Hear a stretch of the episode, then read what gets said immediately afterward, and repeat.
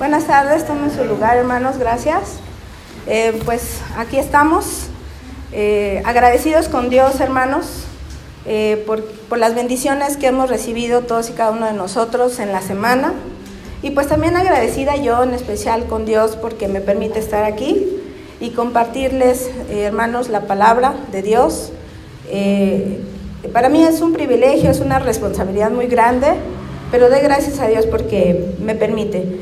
Entonces espero que, pues que esta predicación, esto que he preparado, pues llegue hasta el fondo de sus corazones. Bien. Bueno, el título de, de, esta, de este tema es, es Principios para una relación próspera. Y como acabamos de leer, esta, esta predicación está basada en Eclesiastés capítulo 4 del versículo 9 al 11. Déjenme eh, darles una breve introducción a este tema. La Biblia, hermanos, eh, habla de la importancia de las relaciones en la vida humana, tanto con Dios como con las demás personas. Nosotros, hermanos, todos y cada uno de nosotros somos seres social, sociables sociales y necesitamos de otras personas, necesitamos del que está a nuestro lado para sobrevivir. Así que para que logremos eh, relacionarnos de manera próspera, lo más natural es que creamos vínculos. Esos vínculos hacen que se fortalezca esa relación con los demás y también nos ayudan a salir adelante. Ahorita vamos a ir viendo cada, cada punto. Hay, eh, sin duda, hermanos, hay relaciones que son mucho más fuertes que otras, ¿cierto? Y estas son, pues, las que viven a, la luz de, de, los ojos de Dios, ¿sí? O sea, quiero que nos vayamos enfocando a ese tipo de relaciones, a las que, en las que Dios permite que conozcamos al que está a tu lado porque tiene un propósito, porque tiene un fin. Si nos regresamos tantito, hermanos, ahí en, donde leímos en Eclesiastés capítulo 4, y nos regresamos al capítulo número 8, al versículo 8, perdón, podemos ver a un hombre que se ha dedicado a su trabajo a tal punto que no tiene con quién compartirlo. No tiene hijo, no tiene hermano, no tiene a nadie a quien dejarle su herencia. Trabaja muy duro, trabaja mucho, durante mucho tiempo, y no tiene incluso ni siquiera la oportunidad de disfrutar ninguna parte de su vida. Y, fíjense que cuando estaba yo leyendo esto, cuando estaba preparando esto, me acordé de una persona, no voy a decir nombre, no voy a decir parentesco, pero me acordé de esa persona, muy joven por cierto, eh, muy pulcro en su, en su presentación. Eh, él trabajaba, era gerente en, una empresa, no voy a decir en dónde, porque aparte puede ser comercial. Este, trabajaba en una empresa, era gerente, ganaba bien, trabajaba muchas horas. La ropa que se compraba era de marca, ¿sí? Siempre le gustaba andar muy bien vestido, eh, muy bien rasurado, muy bien perfumado, muy, se veía muy bien. pero él no tenía pareja, él no tenía hijos. Sí tenía hermanos, sí tenía a su mamá, a su papá, pero realmente pues no convivía con ellos. ¿Están de acuerdo conmigo? Pues no, no tenía tiempo. Em, pudo él hacer el trámite para comprar una casa. Pero justo cuando empiezan los trámites, él enferma. Llega al hospital y él fallece. Y entonces, cuando ya estamos en el sepelio, su mamá me dice, fíjate nada más, a él que tanto le gustaba la ropa de marca y ahora ni tiempo nos dio de vestirlo dice Eclesiastes, vanidad de vanidades. ¿Me acompañan a leer otra vez, por favor, Eclesiastés 4, del 9 al 11, por favor? Vamos a leerlo todos juntos. ¿Me ayudan, por favor? El versículo 9 dice, Mejor son que uno, porque tienen mejor paga de su trabajo. Porque si cayere, el uno levantará a su compañero, pero hay de él solo que cuando cayere, no habrá segundo que lo levante. También si dos durmieren juntos, se calentarán mutuamente. Mas, ¿cómo se calentará uno solo? Hasta ahí, hermano. Muy bien, gracias. En estos versículos podemos ver que Dios creó a los seres humanos para relacionarnos. Esto es fundamental para nuestro bienestar emocional, físico y por supuesto espiritual. Vamos a orar. Señor y Dios, estamos aquí solicitándote, Padre, que abras nuestros corazones, que abras nuestros pensamientos, que nos des la capacidad de comprender lo que hoy tienes preparado para nosotros. Permite, Señor, que llegue hasta el fondo de nuestros corazones y que también, si hay algo que nosotros podamos cambiar o mejorar, Señor, seas tú quien nos guíe para ser mejor en nuestras relaciones con nuestros hermanos. En el nombre de Cristo Jesús. Amén. Bueno, eh, ay, bueno, no sé cómo va la presentación. Yo, voy adelantándome. Bueno, eh, conforme voy hablando ya nada más le van dando este, adelantar, ¿sí? Por favor. Bueno, quiero compartirles un libro, se llama El arte de amar. No sé si alguien lo conoce. ¿Alguien lo ha leído? Perfecto. Es uno de los libros, eh, bueno, se dice, ¿verdad? Que es uno de los libros más importantes de Eric Fromm. Eric Fromm fue un psicólogo y un filósofo alemán y este libro lo, lo publicó por primera vez en 1956. En este libro se describe cómo las personas se relacionan e interactúan con las demás. También, obviamente, pues explora lo que es el amor, sus diferentes formas de expresión del amor y la importancia del amor para una vida plena. este libro, hermanos, El arte de amar, trata el amor como una forma de curación. Explica cómo el amor puede ser una herramienta para el desarrollo personal y así ayudar a las personas a comprender mejor cómo pueden relacionarse de forma saludable, de forma duradera, de forma próspera. Les voy a compartir, les voy a compartir eh, un par de lecciones claves, no les voy a compartir todo el libro, no se asusten, este, un par de lecciones claves que se mencionan en este libro del arte de amar. Y quiero que, que lo relacionen ¿sí? Con lo que vivimos a diario en nuestro comportamiento con nuestra pareja, con nuestros hijos, en nuestro trabajo, eh, aquí, en la forma como nos relacionamos aquí en la iglesia, ¿de acuerdo? Váyanlo relacionando, ¿sí? Una, una de esas lecciones que menciona este libro dice, comprende tus necesidades emocionales.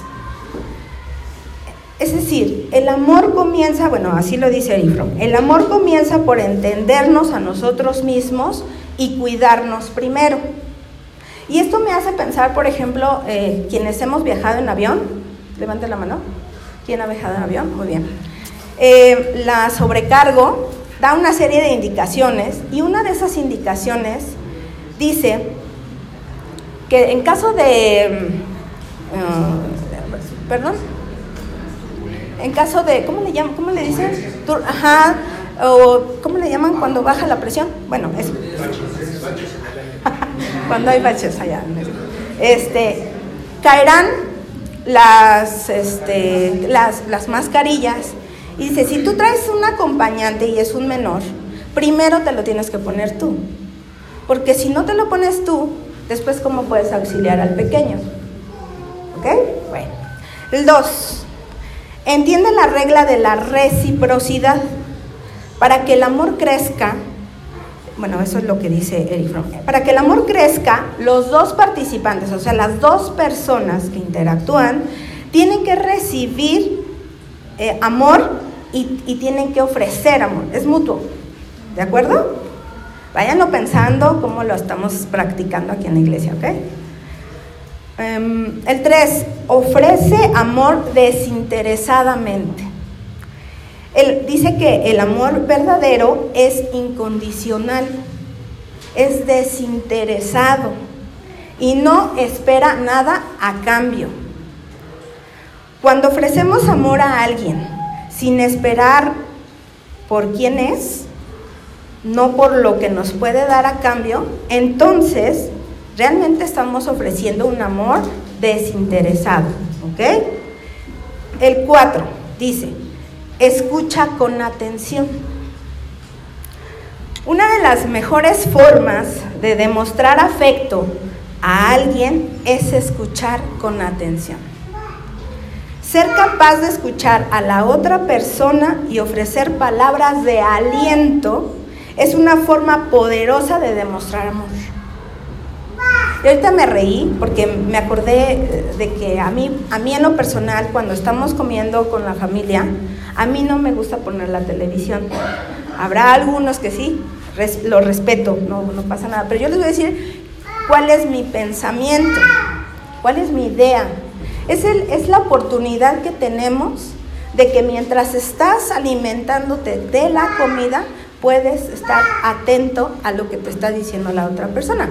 A mi esposo, por ejemplo, ya lo voy a balconear, no vino, está enfermo, este, pero a él, a él sí le gusta, ¿no? Y él dice, no, es que es peligroso, porque si no, porque si estás comiendo y estás hablando, te puedes atragantar.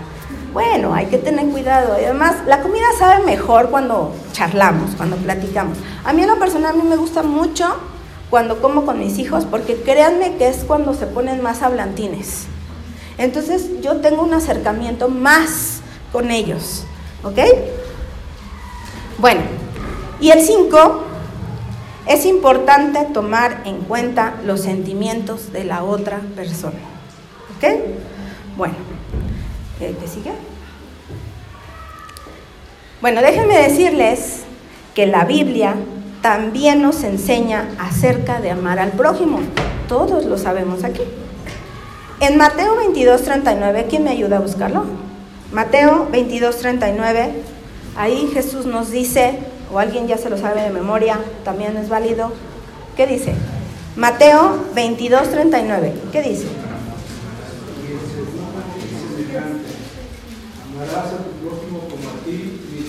Gracias, Rafa. Amarás a tu prójimo como a ti mismo. Esta es una de las principales lecciones que, nos dejó Jesús. Pero, ¿acaso se parece un poco a las otras lecciones? Las que les acabo de explicar, las cinco lecciones que comentó Eric Fromm. Híjole. Y bueno, Jesús entonces nos enseña que debemos amar y qué? Cuidar a las personas que nos rodean, tal como nos cuidamos a nosotros mismos. Bueno, nos cuidamos, tratamos, ¿verdad? Bueno, vamos a ver qué nos quiere decir entonces Eclesias 3, 4, vamos a empezar con el 9. Dice, mejores son dos que uno porque tienen mejor paga de su trabajo. Aquí vemos entonces que Salomón reflexiona sobre la importancia del compañerismo y los beneficios que las personas y, los beneficios de que las personas trabajen juntas. Por eso comienza diciendo, mejor son dos que uno, porque obtienen un rendimiento de su trabajo, un mejor rendimiento de su trabajo. Que si, que si somos individualistas, que si queremos resolverlo solos, y, y bueno, repito, eh, analícenlo, piénsenlo, llévenlo, pongan sus ejemplos acá en su, en su mente y llévenlo a, todo, a todas las actividades que hacemos a diario. ¿Sí? Los que van a la escuela, los que van al trabajo, las que nos quedamos en casa, etcétera, etcétera, etcétera. ¿Sí? Es lamentable que eh, la gente en, en estos días celebra más ¿no? La independencia. el hacer las cosas solos, el decir, yo puedo solo. Es lamentable. Y eso lo aplaude, ¿no? La sociedad eso lo aplaude. Ajá. Porque entonces solo estamos confiando, si, si, actuamos, si pensamos de esa manera, solo estamos confiando en nuestras capacidades. Y entonces no estamos haciendo lo que la palabra de Dios nos está diciendo. Recuerden, hermanos, recuerden cuando hemos pasado por momentos difíciles, todos. Y hemos tenido la ayuda de un amigo, de una amiga, un hermano o un hermano en Cristo, o un familiar. Y esa, esa persona, pues Dios no la, no la pone en nuestro camino, no la pone a nuestro lado para ayudarnos a, superar las dificultades y que podamos seguir adelante. Fíjense, hermanos, cómo Salomón establece esto como una verdad, que dos son mejores que uno. Y dice, y más, puede ser más felices juntos que separados, y mutuamente bendecidos uno del otro. Bueno, no quisiera poner tantos ejemplos, pero es que de verdad que cuando yo estaba preparando este tema, yo decía, sí, sí lo vivo, sí, pero yo se los quiero compartir a ustedes. Miren, yo tengo una prima, que es una prima política, es esposa de mi eh, primo hermano, el mayor de todos, y, me, me llevo muy bien con él y también me llevo muy, muy bien con mi prima, con su esposa. Este, quiero compartirles que ella, por ejemplo, ellos tienen también niño y niña, pero bueno, ellos ya son jóvenes, joven, joven y señorita, ¿no? Y, si tenemos alguna dificultad o algo que quieramos platicar, nos mandamos mensaje o nos llamamos y nos platicamos. Y, saben que también tenemos eh, pues la confianza, ¿no? De decir, ella me puede contar cosas de mi familia, porque ella es política, mi familia política. Y ella me puede contar cosas de su suegro, o sea, de mi tío. Y me dice, pues nada más te pido discreción, tú no te preocupes, ¿no? O me pide consejo porque su hijo, porque su hija, o al revés. Entonces, este tipo de acompañamiento, ¿no? En donde podemos compartir los logros de nuestros hijos, los éxitos que vamos teniendo, y la, eso, todo eso para mí es una bendición de Dios. Ella es una bendición de Dios para mí. Y yo quiero pensar que todos aquí también tenemos esa persona, ¿no? Que podemos decir, este, eres una bendición de Dios para mí. Pero miren, eh, yo les estoy platicando de alguien que es familiar. Eh, a mí me gustaría incluso, por ejemplo, decir que alguien de la iglesia también lo es de bendición para mí. O a lo mejor alguien ya lo ha experimentado. ¿De acuerdo? Sí tengo, pero no voy a decir el nombre porque si no se pueden sentir los demás.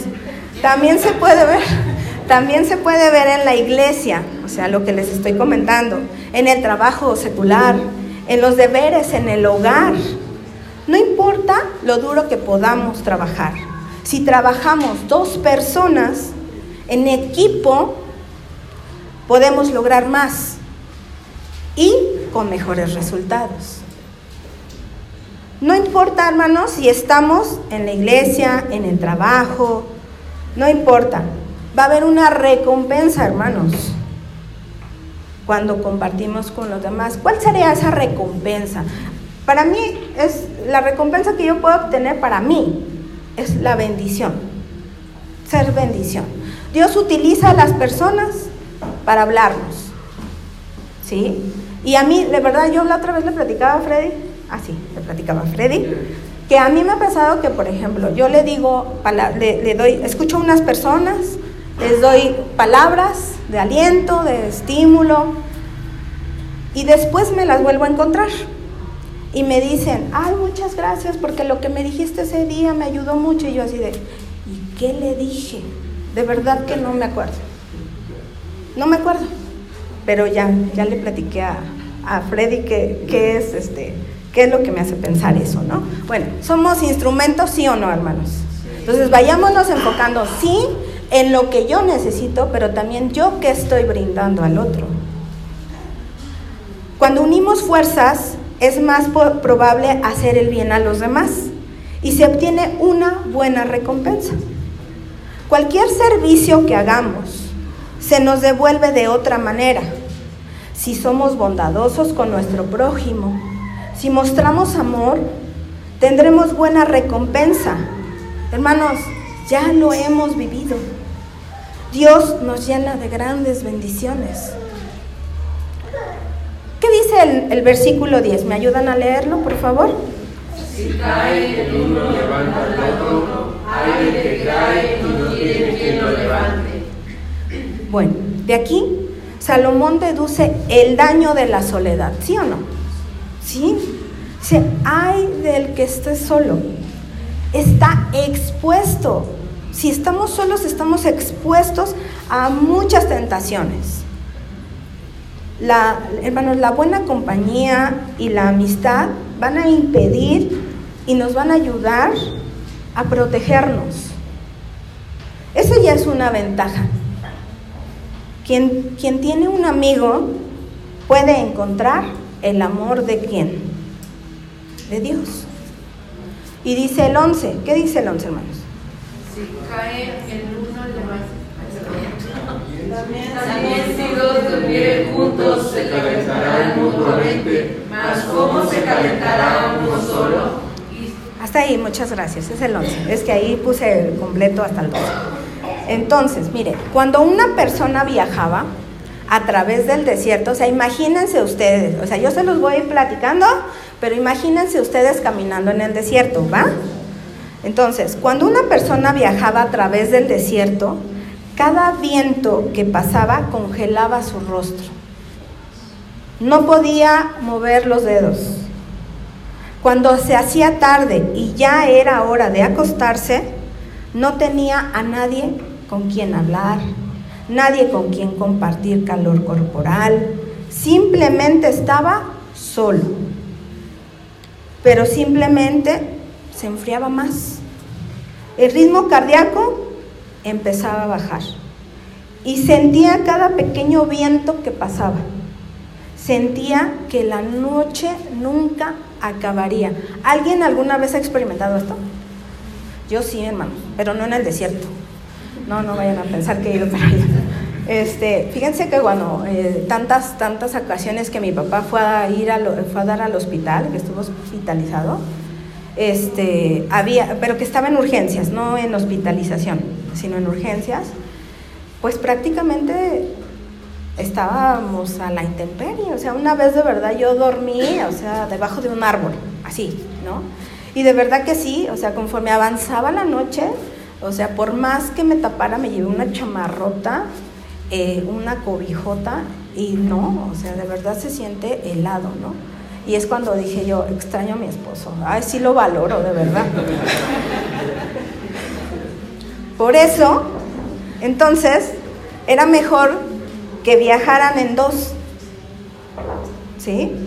Es increíble cuánto esto puede ayudar a una persona. Es una tragedia, hermanos, que una persona camine por el desierto a solas.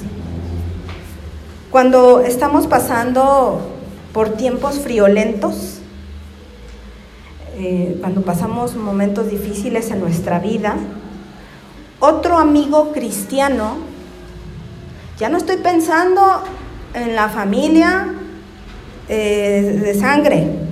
Ya no estoy pensando en el amigo del compañero de la escuela, en el, en el amigo cristiano. También nos puede calentar. Cuando un diácono o un pastor ora por nosotros, o cuando un amigo comparte la Biblia con nosotros, ay, perdón, le voy a llorar.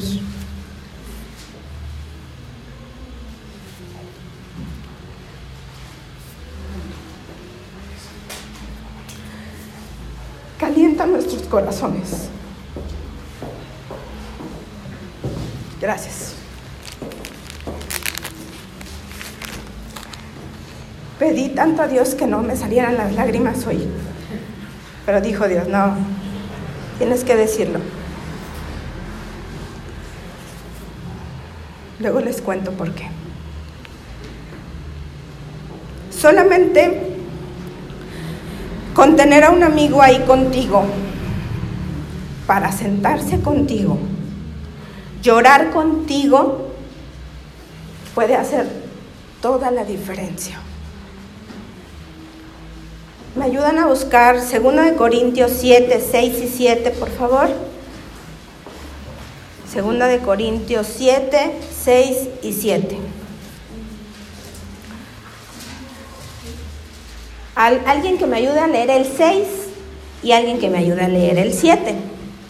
Quien tenga el 6, por favor lo lee.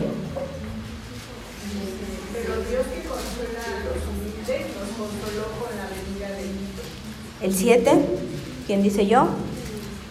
O adelante. Y no solo con su venida, sino también con la consolación con que Él había sido consolado en cuanto a vosotros, haciéndonos saber que vuestro gran efecto, vuestro llanto, vuestra solicitud por mí, de manera que me regocijé aún más.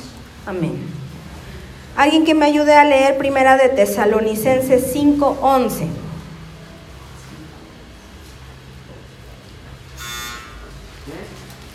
Primera de Tesalonicenses 5:11. Por eso anímense los unos a los otros y ayúdense a fortalecer su vida cristiana como ya lo están haciendo. Exacto, así. Es bueno entonces que vayamos de a dos o de muchos. Por eso puse esa imagen, me gustó mucho. Porque si uno cae, puede perderse por falta de ayuda. Y seguramente, hermanos, o sea, lo, lo, tengo que decir, seguramente se han ido hermanos de aquí de Nueva Vida. Porque no hemos sabido retenerlos, ayudarlos, acompañarlos. Yo no sé, yo soy nueva. bueno, nueva nueva vida, pero ya tengo tiempo en el Evangelio, no vayan a pensar. Este, si un hombre cae en pecado, su amigo le ayudará a restaurarlo con espíritu de mansedumbre. Si se mete en problemas, su amigo le ayudará a consolarlo y aliviar su dolor. Suena bien bonito y suena bien fácil, pero pregúntense hermanos si lo hacemos. La verdad. Así como un compañero de viaje es útil, también lo es un compañero en la cama. Si dos se acuestan juntos, tienen calor. Pero no voy a entrar en estos detalles porque hoy no vino mi esposo. De modo que los cristianos se animan unos a otros, provocándose unos a otros el amor. Sí, hermanos, el mundo puede ser un lugar frío puede separar a las personas sin pensarlo dos veces. Por esto, por, esto hay que ayudar a nuestros compañeros. Si nosotros ayudamos, les enseñamos cómo ayudar. Y el simple, el simple hecho de estar ahí, yo les decía, eh, y fíjense que eso lo he comentado mucho eh, cuando hemos dado las clases en la maestría, cuando hemos visto el tema de, duelo, a veces las personas están tan inmiscuidas en su dolor que no escuchan las palabras que tú les das. Entonces el simple hecho de que tú estés ahí presente, que tú le digas aquí estoy, lo que necesites, eso es la mayor ayuda que puedes dar en un inicio. Yo les voy a platicar cuando mi hermana mi hermana, mi hermana era menor que yo, cuatro años menor, algunos la conocieron aquí. Cuando ella fallece, eh, pues eh, ella falleció en un accidente y, murió instantáneamente, ¿no?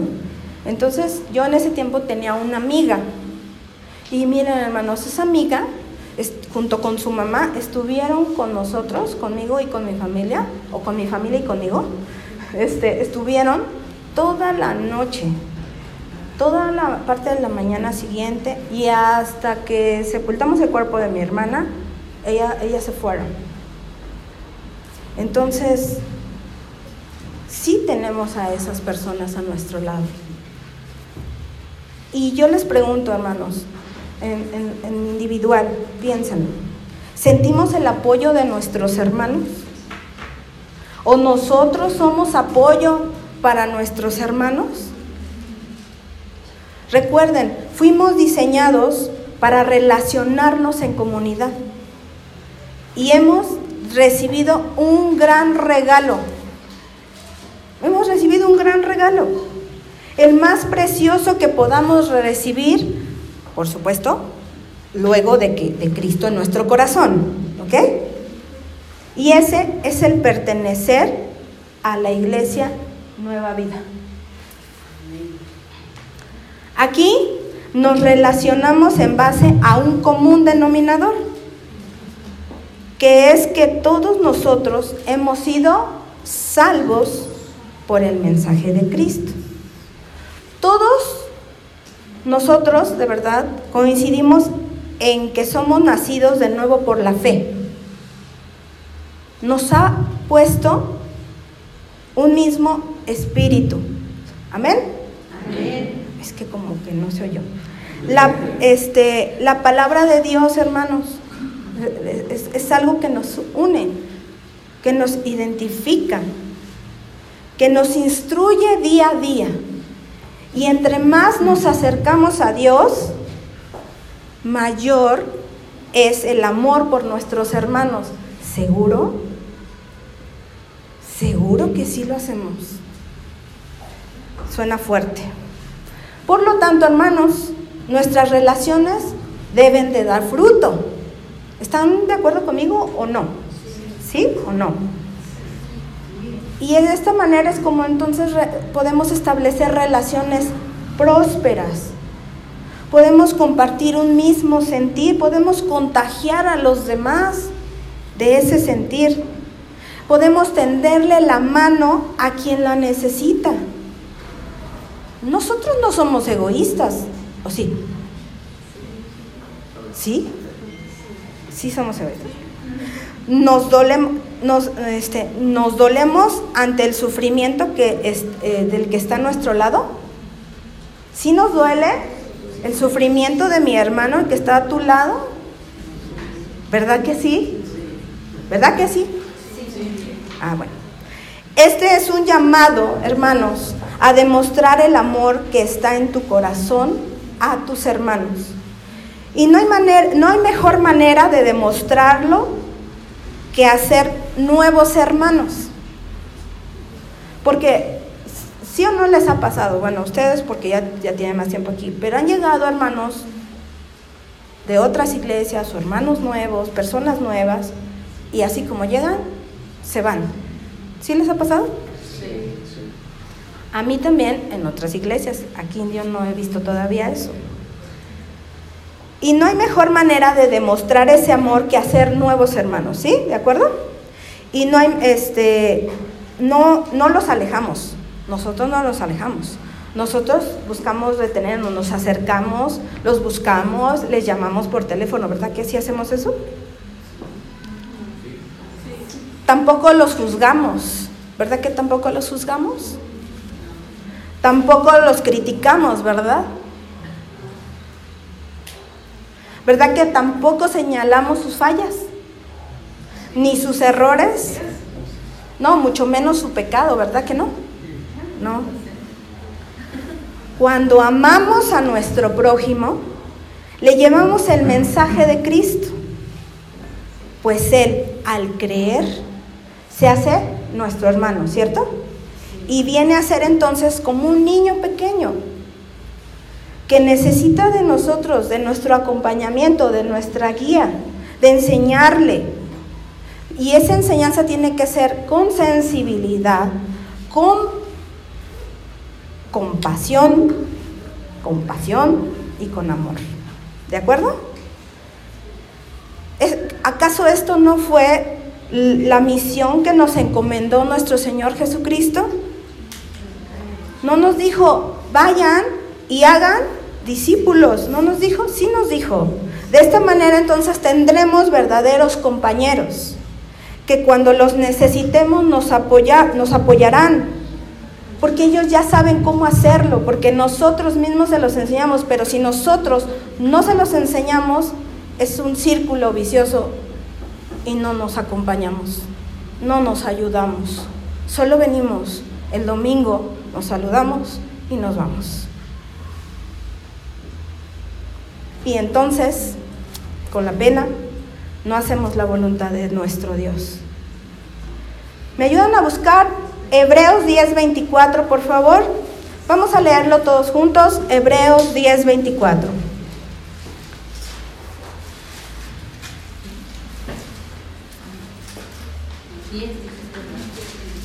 Sí. 10:24.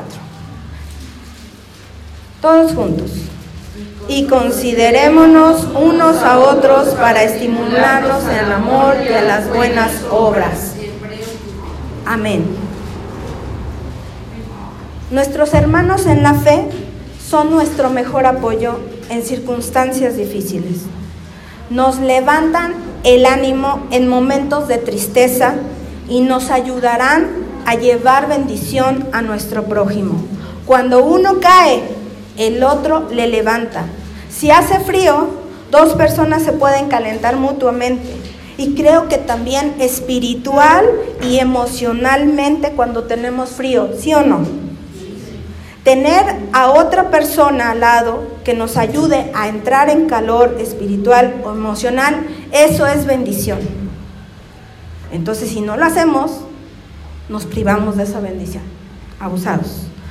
Dos son mejor que uno porque si una persona se cae, la otra puede extender la mano y ayudar.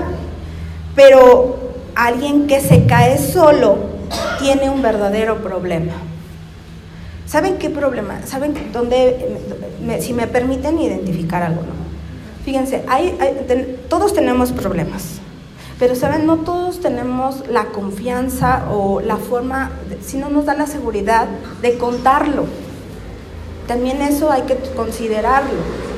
Por eso tenemos que acercarnos más a nuestros hermanos para saber cuál es su problemática.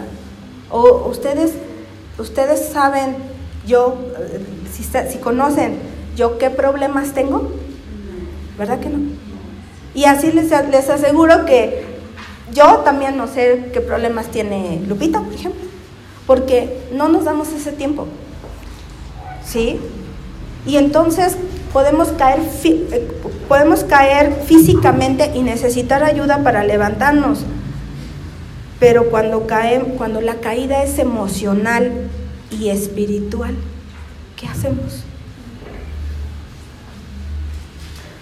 Cuando tropezamos en nuestro caminar espiritual o nos abruman las cargas emocionales, es vital tener un amigo o mentor que pueda acompañarnos y ayudarnos a restaurar la integridad en nuestra relación con Dios.